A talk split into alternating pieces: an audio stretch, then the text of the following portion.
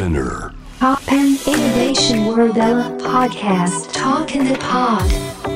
小橋健二がナビゲートしています突破イノベーションワールドラここからは声のブログトークインザポットです。今回お話しするのは祭りそして旅についてですいやー今年ね本当にあの3年ぶりにあの日本全国で祭りが再開されてます。嬉しい限りですね。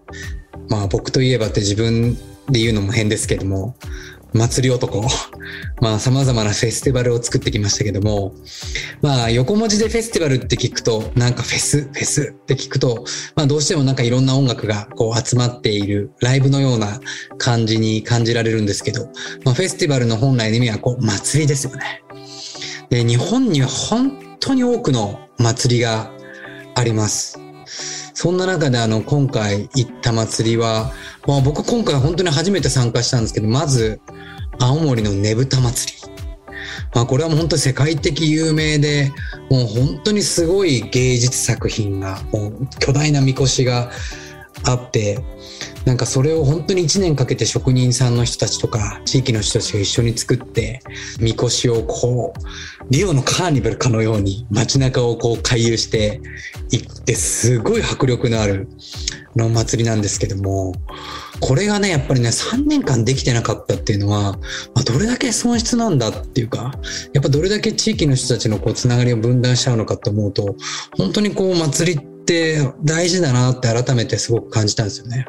で今回、まあ、この祭りの中で、まあ、新たなこう、まあ、取り組みというか新しいチャレンジの取り組みとしてあの僕はちょっとアドバイザーとして、まあ、簡単にね軽く本当に微力ながら入らせていただいたんですけどあの初のあのねぶた祭り初の100万円席っていうのがねちょっとあのヤフーニュースでもこうなんかトップを飾るぐらいちょっと騒がしてしまったんですけども、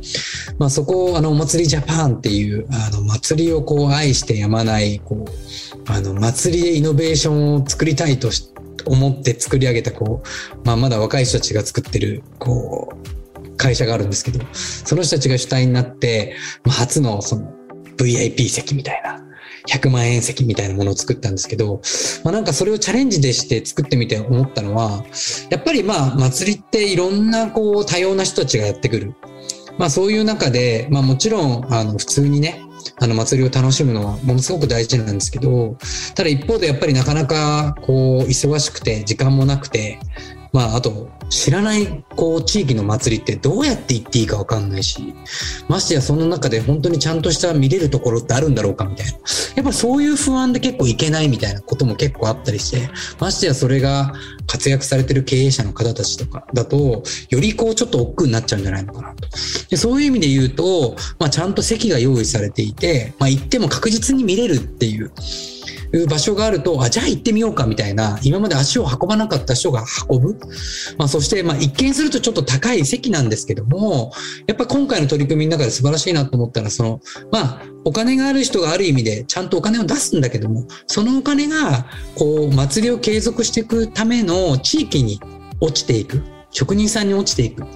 そうやって、こう、まあ、いろんな多様の環境の人が多様な入り方をして循環させていって、まあ、祭りを継続していくみたいな取り組みとしては、まあ、新たなチャレンジとしては、まあ、こういう形もあるんじゃないのかなって。で、実際問題、やっぱりいろんな日本全国の祭りを掘ってみると、まあ、実際こう、祭り自体が、まあ、やっぱりこう、生き残っていくため、地域も含めて結構赤字を出している。まあ、祭り自体がやっぱりこう昔の仕組みの中で素晴らしいこう伝統文化が残ってってる部分もあるんですけど、まあ、一方でこう変わらずにいることによって世界が社会が変わってるのに祭りのこの本質が変わらなくていいと思うんですけど、システムとかサービスが変わらないことで、どうしてもサステナブルに続いていかなくて苦しんでる、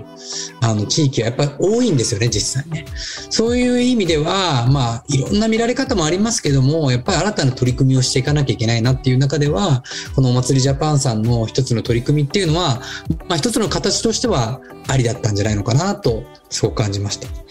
で、そして僕はその後、まあ、日本をこう、こう縦断していく中で、徳島の阿波踊り。これはですね、僕はあのコロナ禍前までは自分も踊るアホとして、あの、連に参加して、実際に踊って参加したんですけど、これはこれでね、やっぱり祭りの本質というか、まあ、あの、ねぶた祭りは割とこう、ちょっと芸術作品を見るっていう感じの、まあ、お祭りなんの中、まあ、もう、阿波踊りは本当にもう街全体がカオス。もうどこかしらにもうどこもかしこも祭り祭り祭りっていう。ま、もちろん連としてプロフェッショナルでも本当に地域の人たちが練習を重ねている祭りもあるんですけど、本当にね、そこら中で、あの、同時多発的にもう小さな祭りがいっぱい繰り広げられて、もう街を挙げてね、うねってるような、やっぱこういうカオス感って、改めて祭りってすごく大事だな、楽しいな。で、そうやって、まあ自分でもこう予期せぬような高揚感だったり出会いとかセレンディピティに会うことによって本当の自分に出会っていくみたいな。なんかこう祭りの本質がすごくあるなって。でそうして、まあいろんなレーンがあるんですけども、まあ本当にすごくこう、あの、こだわりを持って一生懸命練習して芸術性を高く、あの、持ってあの、かっこいいレーンもあるんですけど、一方でこう多様な人たちも参加できるようなユニークなレーンもあったりとか、そういうこういろんなレーンだったり一般の人も巻き込まれたりとかもする中で、本当にね、みんなめちゃめちゃかっこよくてみんな輝いてるんですけど、ふと我に返るとね、そのレーンに参加している人たち含めて、みんな普段踊りをメインにやってる人たちじゃなくて、いろんな職業の人たちが祭りを通じて、新たな自分に出会って、そして地域の人たちと繋がってるんですよね。で、みんな一人一人が輝いてる。なんか、どんな人でも輝けるっていう場？これが祭りなんじゃないかなっていうふうに、改めてすごく実感しました。だから本当に祭りっていうのはただ騒いで飲んで踊ってってことじゃなくて、地域がつながって、そして祭りの本質としては祈りがあったりとか、そして自然に感謝する。自然とのつながりをこう思い出して感謝する。人とのつながりを改めてこう強いものにしていく。こういう祭りっていうのはやっぱり途切らしちゃいけないなって、すごく改めて思いましたね。で、また、阿波踊りが結構やっぱ面白いのは、踊るアホっていう、踊るだけ側じゃなくて、見るアホもあるわけですね。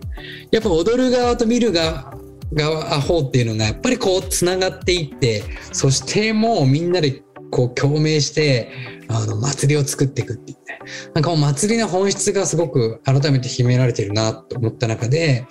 まあ、本当にこういう伝統的な祭りを、やっぱり今の時代にそして未来にどう紡いでいくかって、そのままの伝統を残すだけじゃなくて、やっぱりこの時代の才能とか、いろんなテクノロジー、アイデアがどんどんどんどんこう入って、やっぱり祭り自体にもイノベーションをしていかなきゃいけないなっていうタイミングも考えさせられました。で、そんな中で、最終的にね、僕今回あの、え、歌手のミンミさんの、あの、思いに、淡路島のこのフリーダムっていうね、あの、これもまあ、まあ今で現代で言うとフェスなんですけど、まあミミさんが5年前までやっていた淡路島の音楽フェスをやっぱこの時代に改めて復活したいっていう思いに、まあ僕も、あの、賛同して、まあ微力ながらアドバイザーとして参加させていただいたんですけども、やっぱりこの一人の思い、このチャレンジ。やっぱ人と自然と繋がってほしいという思いの中で、淡路島のこの芝生の中で、改めて、まあ、手作りですけど、サステナブルな祭りを作りたいと思ったこのフリーダム。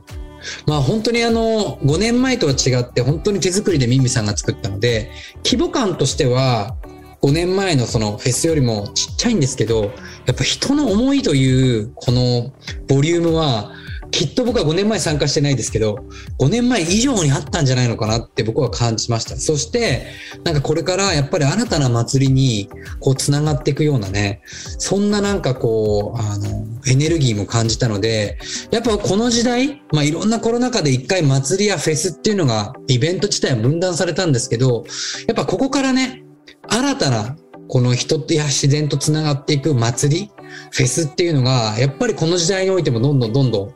できていくべきだなと、すごく感じたこの夏でした。そして最後にね、僕がこの旅を入れたのは、まあ、いろんな祭りが日本全国にあります。いろんな祭りは日本全国にあるんですけど、どうかね、祭りだけ行って帰るってことをせずに、やっぱ祭りの本質って何かって言ったら、まあ、もともとはね、収穫をこう祈るとか、収穫祭とか、やっぱこう自然に感謝する感謝祭。それが僕は祈りが祭りの本質だと思うんですよ。そのために、こう感謝するためにみんなで、もうやっぱり賑やかな会を作っていく。その祭りを体験する前後にはね、ぜひその地域、その地域の周りにあるいろんな自然を味わってほしいな。で、僕の場合は、徳島に行ったりとか、なんかその淡路島に行ったりとかしていく中で、まあもちろんサーフィン好きなんで、サーフィンして、そしてサーフィンだけじゃなくて、やっぱりサーフィンっての海辺にありますけど、その海のこの源流ってどっから来てるのかっていうと、川ですよね。そしてその川の大元には滝があったりとかする場所もあるんですよ。なんかやっぱその川、滝の源流にいた時に、あ、こういうね、こう、エネルギーのこの始まり、この自然の原点となる源流がこの海の源に河口に出てってそのエネルギーを僕らはいただいてこのパワーをいただいてそのこのサーフィンも含めて泳ぐことも含めてもちろんその海のうねりというのは遠い太平洋や日本海を渡って広いところから来るんですやってくるんですけどこの宇宙の地球のエネルギーをこう得て自分は生かされてるんだっていうことを知るのでぜひねこの祭りを通じて自然や地域をこう旅して、まあ本当に四国なんかもお遍路とかもあったりするんで、ぜひそういうね、こう自然とつながる旅をしてほしいなっていうふうに感じました。なのでこの日本の夏の祭り、祭りとこの旅、ぜひこれをね、セットにして、まあまだまだこの夏もありますし、この先、来年、皆さんぜひこれをね、僕本当にね、日本の8月はね、全部休みにしてもいいんじゃないかなぐらい本当に思いましたね、そういう。なのでぜひ皆さんそういう視点で祭りと旅というのを楽しんでいただけたらなと思います。